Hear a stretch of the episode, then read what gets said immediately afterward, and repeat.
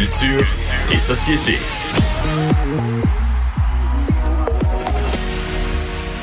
Bonjour Anaïs. Bonjour. Et puisqu'il faut allier euh, culture, médias, mais utilité aussi, euh, il y a euh, le- les gens qui sont habitués au journal de Montréal connaissent les capsules en cinq minutes. Et là, en cinq minutes et Allo Prof, un autre organisme bien connu, se sont associés pour une nouvelle balado euh, disponible sur Cube Radio. Oui, donc on est euh, dans un balado éducatif. Cette fois-ci, non pas pour les adultes. Donc, c'est ça. En, cinq minutes, d'habitude, on met de l'avant. Euh, on explique un problème de géologie, de société. On y va dans la science, dans la politique. Là, on fait de même, mais c'est pour venir en aide aux euh, parents qui doivent maintenant faire l'école à la maison. Donc, on explique la technologie, la science. On revise la géologie. Donc, c'est en cinq minutes version en confinement. Donc ça, c'est pour aider tous les parents du Québec qui présentement bûchent pour aider leurs enfants à l'école. Il y en a en toutes les matières, là.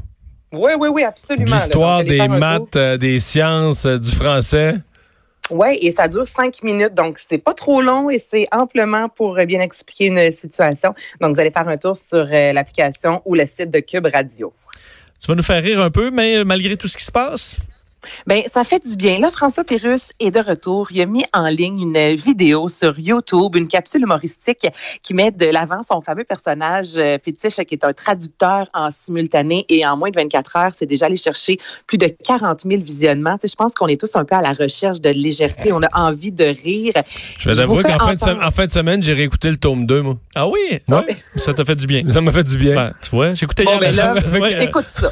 Ouais. Écoute ça, Mario, je pense que tu vas apprécier. Donc là, le but, c'est de traduire un discours du porte-parole de la Maison-Blanche. Mais moi, qui ne connais pas beaucoup François Pérus, j'ai été charmée. Je crois qu'il est prêt. En effet, il est prêt. Le discours sera traduit, bien sûr, simultanément par notre expert traducteur. Good morning. Good matin. As I wish your life isn't too difficult. Sandwich à l'ail avec aussi des pickles. That we could get through this, so we. Et que quelqu'un guette les trous de souris.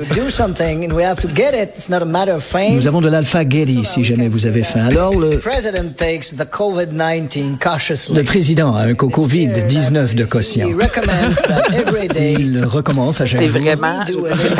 Même que, on retrouve le bon vieux Pérus. Ouais, ouais, ça, Ah, c'est bon, la traduction. Tellement. Et faudrait qu'il nous fasse. Je lance un défi, je vais y écrire tantôt. Il faut qu'il nous fasse un magasinage. Il faudrait que quelqu'un s'achète quelque chose. C'est vrai, oui. Dans le tome 2, c'est ce qui est le plus fort, là, quand tu achètes une souffleuse. Là. Ou là, au Costco, là. Ouais. Oui, oui. Ouais, Il y, a- il y a de quoi faire euh, avec ces- des versions modernes. Et ce qui est drôle, c'est que Guylaine Tremblay est allée sur sa page Facebook disant les deux minutes du peuple de François Pérus sont un service essentiel en temps de confinement. parce faux. que dans ce temps-ci, bon, il y a un débat notamment autour de la SAQ. Donc là, elle a dit, on va tout se dire, là, François Pérus, on en a besoin. Et il y a RBO hein, aussi qui est de retour. Donc la gang s'est réunie d'une façon virtuelle avec une chanson qui dure 66 secondes, la durée de trois bons lavages de main. Voici une version du Feu sauvage de l'amour, version ben, COVID-19. La COVID-19, la COVID-19 est partout. COVID, t'es mieux de pas trop te promener. Yeah, yeah, yeah, yeah. On va en venir à bout. COVID-19, non, non, non, non. Ça n'a pas été tourné en studio, ça. hein? Non, non. Non, mais ce qui m'a frappé, moi, c'est qu'ils ont gardé la- Ils sont chacun chez eux en confinement, donc ils ont gardé leur costume. C'est-à-dire, quelque part dans un garde-robe. C'est vrai, ils, Ils ont ont ça. Ouais, parce qu'ils avaient chacun leur costume, non?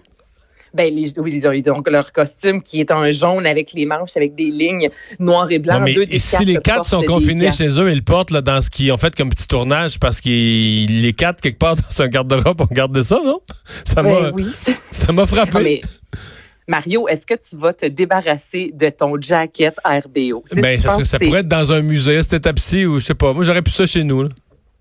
Tu penses? Ben là, je sais pas. Moi, j'ai plus mon saut du débat des chefs 2007, là. c'est pas un bon exemple, hein?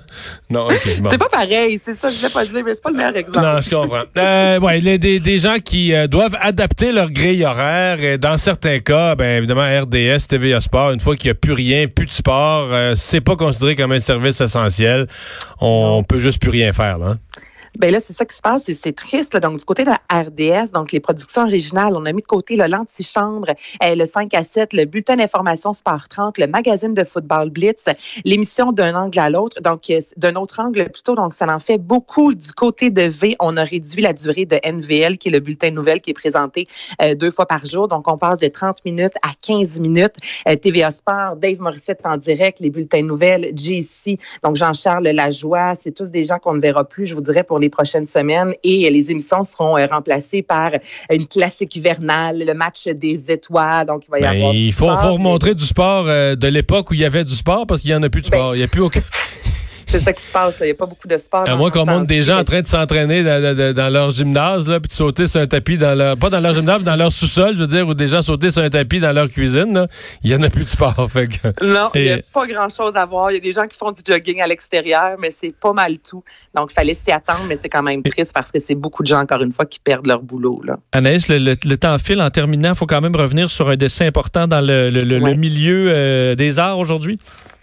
C'est Albert Uderzo, en fait, qui est un des créateurs avec René Coccini euh, de Astérix et Obélix. Donc, il est décédé à l'âge de 92 ans dans son sommeil avec euh, suite à une crise cardiaque. Donc, il n'y a rien à voir, euh, rassurez-vous, avec le coronavirus. Et ce qui est particulier, c'est un des dessinateurs les plus reconnus mondialement. Et cet homme était daltonien. Donc, c'est jamais lui qui a décidé la couleur des personnages. C'est quand même particulier. Et lorsqu'il est, C'est né, peut-être pour ça qu'Astérix a 12 cheveux jaunes. Pardon? C'est peut-être pour ça qu'Astérix a les cheveux jaunes, non? Ben, si tu regardes, je te le dis, Mario, Astérix, tout dépend les époques. C'était des personnes différentes qui étaient appelées à choisir les couleurs et c'est la raison pour laquelle versus Tintin, Tintin, c'est toujours le même rouge, blanc, c'est c'est les mêmes couleurs. Versus Astérix, tout dépend. On se dirige dans les dernières 60 années là, où les couleurs sont différentes et c'est parce qu'on a fait appel à des personnes. Des fois, c'était le frère d'Albert Uderzo. Par moments, c'était une de ses amies qui dessinait les personnages et c'est pour ça que les couleurs ont changé au fil du temps. Et lui, lorsqu'il Mais c'est est quand même rare, les 12 cheveux jaunes. Dans la société en général, je parle. Qui avait les cheveux jaunes? Comme je dit, dans- mal, Mario. Mais dans la société en général, j'ai dit c'est rare, les cheveux jaunes. On a tous une image en tête. Mais non, il n'y en a pas beaucoup. Mais oui, euh, Uderzo, euh, c'est un de mes préférés. Lui, euh, il- écoute, c'était c'est un succès. Je comprends que la bande dessinée, pour certains, c'est pas de la littérature. Moi, je considère que c'en est. Mais c'est un succès littéraire en termes de traduction, de nombre de publications complètement débile, là, hors catégorie de Bien sûr. Lui, écoute, euh, Astérix Obélix a été traduit dans plus de 111 langues. Lui, entre euh, 1959 et 1977, il a dessiné euh, 24 albums d'Astérix Obélix. Et lorsque celui avec qui il a créé, René Coccini, est décédé, donc en 1980, il a décidé de reprendre la saga, le temps de huit albums. Donc oui, là, as raison, là, c'est vraiment une marque indélébile au niveau euh, de, de- de la culture, au niveau de la littérature. Et euh, il nous a quittés. Merci Anaïs. Ça me fait plaisir. Au revoir. On s'arrête pour la pause.